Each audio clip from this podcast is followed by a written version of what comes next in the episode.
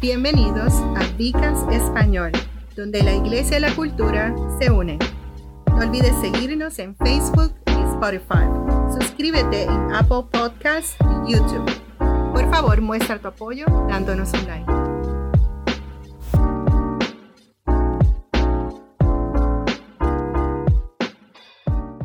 Que Dios me los bendiga, que Dios me los guarde. Están con nosotros en Bicast en español. Este es su servidor, el doctor Roberto González, eh, doctor de medicina, lead pastor del North Campus y me acompaña. Rosemary Obregón, directora de intérpretes en Central Campus y también en North Campus trabajo con los niños y en adoración. Estamos exponiendo el tema, el tema Mejores Juntos. Mejores Juntos.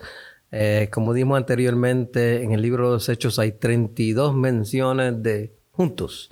Eh, es tan importante en esa primera iglesia, es tan importante en nuestras iglesias, es tan importante en nuestro mundo que podamos estar juntos, que podamos compartir eh, todas estas cosas que se llama vida.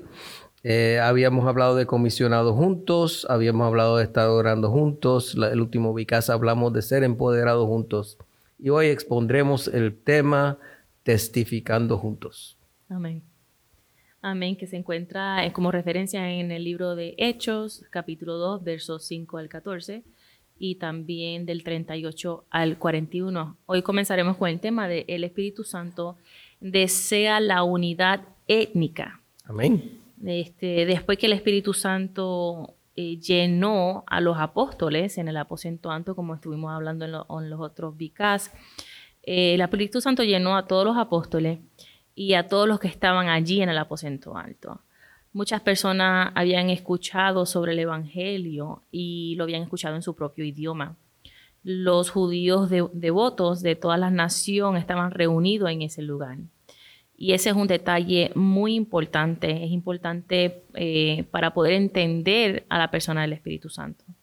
En ese día los judíos estaban todos reunidos para las festividades que se llama el Shabbat, eh, en el español sería el Pentecostés. Y lo que estaba ocurriendo era que habían una, unas fiestas, unas fiestas judías durante este tiempo, donde las personas de diferentes regiones estaban viniendo a traer sus primeras cosechas.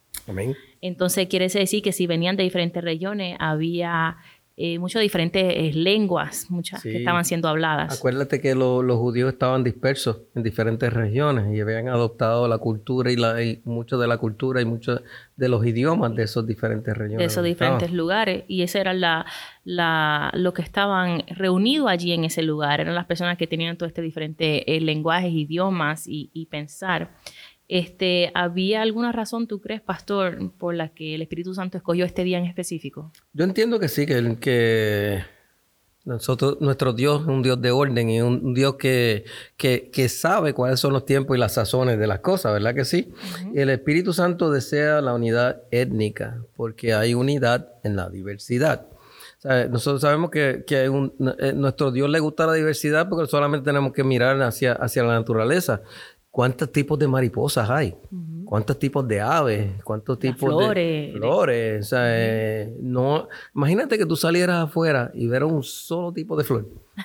o que hubiese un solo tipo de mariposa. O un solo tipo de perro. O un solo tipo de Sí, no hay diversidad. De caballo, o sea, no habría como que la diversidad es parte de lo que de lo que entendemos, entendemos que era el propósito de Dios para el mundo y también para nosotros. Cada persona es diferente, cada persona eh, muchos tienen diferente idioma, muchos tienen diferente eh, color de piel, color de pelo, eh, vienen de diferentes lugares, diferentes costumbres inclusive. Países, diferente cultura, diferentes costumbres. Y eh, dentro del concepto de la iglesia muchas veces eso es, eso es algo que, que, aprendemos a poder apreciar la cultura y las diferentes cosas de, todos nuestros hermanos. Entendemos que el Espíritu Santo nos da ese, ese entender de que, de que Dios quiere unir todas las, las diferentes etnicidades. El Espíritu que descendía sobre ellos en ese día no fue una coincidencia, sino que fue la oportunidad perfecta para testificar a muchas personas. O sea, nosotros entendemos que el Espíritu Santo sabía que ahí había, iba a haber personas de muchos lugares diferentes. ¿Y qué mejor sitio para hacer uno de los una, de las primeras actividades evangelísticas que en un lugar donde personas que iban a poder llevar ese mensaje al lugar de su procedencia estuvieran allí. Una intención. Sí, es, es bien intencional. O sea que es como si de momento de, declararan una convención nacional aquí y uno pudiera tener la, la, oportunidad de ir a predicar el Evangelio y que todas las personas o muchas de las personas que están allí salieran convertidos y se regresaran a sus países.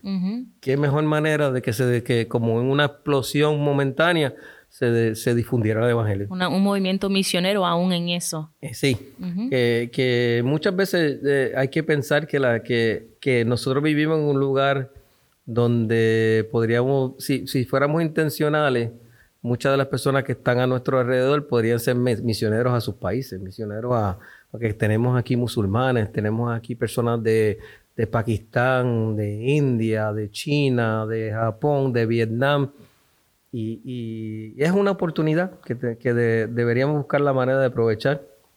Lo que sucedió en el aposento alto no estaba destinado a permanecer en el aposento alto. Estaba destinado a ser compartido y servir como una oportunidad para que los apóstoles compartieran el Evangelio con las multitudes. El Espíritu Santo nos llena a todos con el deseo de compartir el Evangelio. Es por eso por lo que Pedro se puso de pie y se dirigió, se dirigió a ellos estaba lleno de confianza y el deseo de compartir lo que había experimentado. El Espíritu Santo eh, trae oportunidades, como acabaste de, mencionar, para poder compartir el Evangelio. Amén. Dios es un ser que es muy intencional. Eh, probablemente puede ser que sea el ser más intencional de toda la historia.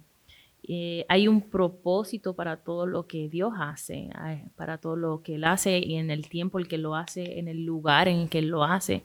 Las cosas eh, cuando están bajo Dios no se dan en coincidencia. Sí, no hay, entendemos que en Dios no hay coincidencia. No hay coincidencia. Proverbios capítulo 16, verso 9 dice, el corazón del hombre piensa su camino, mas Jehová endereza sus pasos. Amén. Y este versículo nos muestra una verdad que aunque podamos tener planes para nuestras vidas, el trabajo que nosotros hacemos es establecido por Dios. Amén. Y fue Pedro predicando a la multitud por coincidencia. Entendemos que no, que eso no fue coincidental. No, claro que no. Pablo nos dice que nosotros somos la obra de Dios creada para buenas obras que Dios preparó para nosotros de antemano. Amén. Él conoce ya los caminos en que debemos de andar. Y, nos da y, nos pone en el lugar correcto y en el momento correcto y nos empuja para que podamos hacer lo que tenemos que hacer en ese momento. A veces nosotros pensamos dentro de nuestra humanidad que queremos hacer esto, queremos hacer lo otro y hacemos planes y metas, nuestro futuro pero muchas veces Dios no cambia los planes. Eh, muchas veces, pues, por ejemplo, yo, tú tienes tu carrera, yo tengo mi carrera, y muchas veces uno se pone a soñar con dónde uno va a estar y, y qué uno va a estar haciendo. Cinco diez años. Sí, Y, muchas veces Dios te cambia todos los planes y tienes que alinear tu mente y alinear tus metas con los planes y las metas de Dios para cumplir su propósito, que no, no, lo que Él nos ha incomodado a hacer. Y para ser buenos mayordomos, como estabas hablando en el Vicas anterior, porque no solamente somos mayordomos de que de, somos mayordomos de nuestro tiempo y somos mayordomos de nuestros dones y de nuestros talentos. O sea que, y, todo eso se tiene que poner en las manos del dueño y que el dueño es Dios.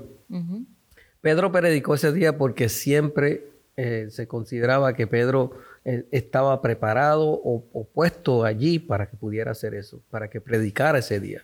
Así que para el cuerpo de Cristo, si permitimos que el Espíritu Santo obre en nosotros, en nuestras escuelas, en nuestros trabajos y en nuestros hogares, comenzaremos a ver oportunidades para que el Evangelio sea proclamado.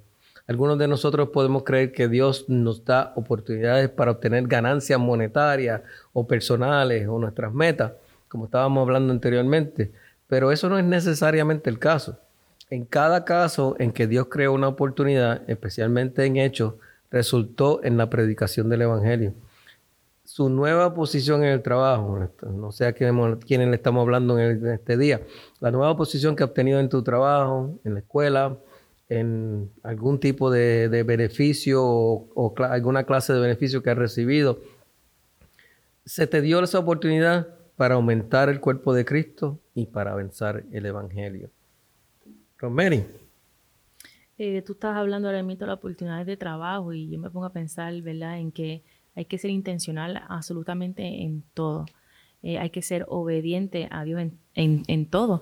De la misma manera que eso nos lleva al próximo tema, el Espíritu Santo requiere nuestra obediencia. Amén. Cuando alguien me hablaba recientemente que obtuvo un trabajo nuevo y, que su primera conversación con Dios fue Dios, muéstrame a, quién tú quieres que yo le predique el Evangelio. Qué bueno. Y eso debería de abrirnos los ojos a todos, ¿verdad? que, que podamos nosotros ser obediente a Él, intencional en todo lo que nosotros hacemos, nuestros caminos, en todo lo que nosotros hablamos, tanto la unidad. ¿Puedo mencionar algo? Eh, eh, eso es bien importante, pero también puedes entender que, que, no solamente con las palabras vas a predicar el Evangelio, también puedes predicar el Evangelio con lo que haces. Con tu actitudes. Con, tus actitudes, con tu forma de, de, ser, con, con tu pues, ponerte hacia, al servicio de los demás, eh, no mostrar un carácter que no es consistente con el que, que no necesariamente tú tienes que pisar un lugar y repartir un tratado, predicar el evangelio y, y, hacerlo de esta manera. Todo tiene su tiempo, como lo dice Eclesiastes 3. Yo no me acuerdo quién lo dijo, pero eh, yo creo que fue, que fue Francisco de Asís que, que decía que predicáramos a todo el tiempo, a todo tiempo y si acaso usáramos palabras. Sí, nuestra vida es testimonio de esto. O sea, cuando Dios nos manda a amar, amar a nuestro prójimo, de la misma manera, cuando nosotros demostramos ese amor a alguien que está falta de amor, Amén. Este, ya, ese, ya están recibiendo el amor de Cristo a través de nosotros. Amén. Y esa es la forma que testificamos juntos. Y ese es el tema de que estamos elaborando, testificar juntos. La forma que testificamos eh, muchas veces más por obra que por palabra. Por eso es importante la obediencia. Sí, amén. Así es. Así que en todo lo que nosotros hablamos, tanto la unidad étnica como lo de la oportunidad del Espíritu Santo, el fundamento de todo ello es, la obediencia. Amén, amén. Primera de Corintios, capítulo 15, versículo 58, dice, así que hermanos míos amados, está firmes y constantes, creciendo en la obra del Señor siempre, no algunas veces, siempre sabiendo que vuestro trabajo en el Señor no es en vano. Eso es muy importante, que muchas personas, que, que no te canses de lo que estás haciendo, que no, que porque no veas el fruto eh, rápidamente. Acuérdense que algunas frutas tardan más en, en, en cosecharse si no ves el fruto, eh, sé paciente como lo es el granjero y espera que el fruto se dé a su tiempo, no el tiempo, de, no el tiempo de uno. No es en vano. Anteriormente este, estabas mencionando de Moisés también. Aún Moisés no, no, no, no vio el final, ¿verdad? Pero no fue en vano su esfuerzo. Entrar, él no pudo entrar en la tierra prometida, o sea que no, él no llegó al final de la trayectoria como, como, como nosotros pensaríamos que sería el final. Pero sus esfuerzos no fueron en vano. Amén. Son los que son obedientes eh, ven la mayoría de los resultados de Dios. Y su trabajo no es en vano, sino que Dios es fiel para recompensarlos. Amén. Eh, requiere Dios que nosotros movamos y salvamos a su pueblo. Eh, yo, yo entiendo que no. ¿Qué dices tú, pastor? No, pero Él quiere que lo hagamos. O sea, que, que para Dios no es necesario que nosotros hagamos las cosas. O sea, Dios no tiene ninguna necesidad en sí mismo. Dios no tiene, o sea, eh, no, no, le falta nada. Pero Dios, eh, como plan, nos incluyó a nosotros para que nosotros fuéramos copartícipes, colaboradores del, del, plan que Él ha puesto en, eh, desde el principio en acción. O sea que, como dijimos en un, en anterior, nosotros somos sus manos y sus pies que realmente en la mayor parte de las veces que vemos que surge algo o que pasa algo es a través de una persona que Dios decidió utilizar para que hiciera algo. Hablamos de Pedro, hablamos de Moisés, hablamos de mismo David, hablamos de Jesús, hablamos de Pablo.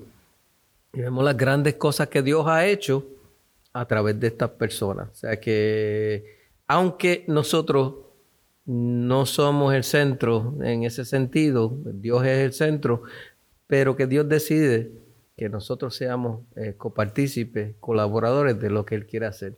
Entonces eso requiere de lo que estabas hablando, eso requiere que seamos obedientes.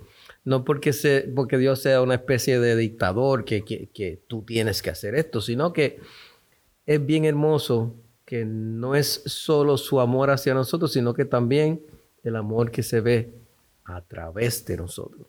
O sea, que el mundo vea el amor de Dios y, yo creo que esa es la manera principal que el mundo va a ver el amor de Dios. Claro que sí. O sea, Dios no va a bajar en una nube y, o va a bajar en la casa de cada persona a mostrarle el amor. Él va a utilizar a un hermano, a una hermana, para mostrar el amor de Dios. Y por eso que nosotros, como cristianos, nuestra obediencia es la forma en que testificamos de la bondad de Dios. Es la forma en que nuestro testimonio anima a otros a hacer lo mismo. O sea, si, si las personas te ven a ti mostrando amor, si te ven a ti eh, en una situación haciendo la milla extra por compañeros de trabajo o por, por personas que, que, lo necesitan, ese, eso va a ser tu testimonio. O sea que como cuerpo, si queremos ver el cambio, queremos ver el avivamiento, lo vemos como resultado de nuestra obediencia, una voluntad y anhelo que se haga la voluntad de Dios. Esto es lo que, lo que fue mostrado por Pedro en ese día de Pentecostés, que él se levantó. Y sabemos que Pedro, pues antes de que el Espíritu Santo llegara, podemos hablar muchas cosas acerca de la persona de Pedro, pero ese día el Espíritu Santo en la vida de Pedro marcó una diferencia. Él se levantó y resultó en uno de los mayores eventos de vidas de vida salvada en la historia cristiana. Hagamos que la historia se repita a través de nosotros. Amén. Amén, que la historia se repita a través de nosotros en este tema que hemos estado hablando de de mejores juntos, que hemos hablado de comisionado, de orando eh, en, con devoción, ser lleno del Espíritu Santo. Son temas poderosos que cuando podemos poner todo esto en acción en nuestras vidas y no solamente como individuos, sino corporalmente, podemos crear una bella historia, podemos eh, traer un avivamiento que tanto hemos estado anhelando y esperando. Y hoy hemos estado hablando de testificando juntos. Y hemos estado hablando otra vez de uno de los temas favoritos míos, del Espíritu Santo y de lo que el Espíritu Santo hace en la vida de nosotros y en la iglesia. El Espíritu Santo desea la unidad étnica, trae oportunidades en nuestras vidas para que podamos testificar y requiere que nosotros seamos obedientes. Si en un momento dado, muchas veces hablamos de que en un momento dado sentimos que el Espíritu nos, nos pidió que hiciéramos algo y, o respondimos o no respondimos y cuando respondimos vimos la gloria de Dios, vimos lo que Dios podía hacer. Así que, que podamos, somos, somos humanos, pero que damos reconocer eh, que los momentos que Dios nos da la oportunidad de testificar y que podamos aprovecharla para que podamos ver lo que Dios puede hacer en la vida de los demás. Amén. Amén. Hemos estado aquí en Vicast en español con ustedes este, sus servidores, el doctor Roberto González, doctor en medicina, eh, lead pastor de North Campus, me acompaña. Rosemary Obregón, directora de intérpretes en el Central Campus y también trabajo en North Campus en la adoración y con los niños. Que Dios me los bendiga, que Dios me los guarde. Gracias por acompañarnos en Vicast Español. No olvides seguirnos en Facebook y Spotify. Suscríbase en YouTube y Apple Podcasts. Por favor, muestre tu apoyo con un like. Esto hace que crezca el Vicast y a expandir el Evangelio.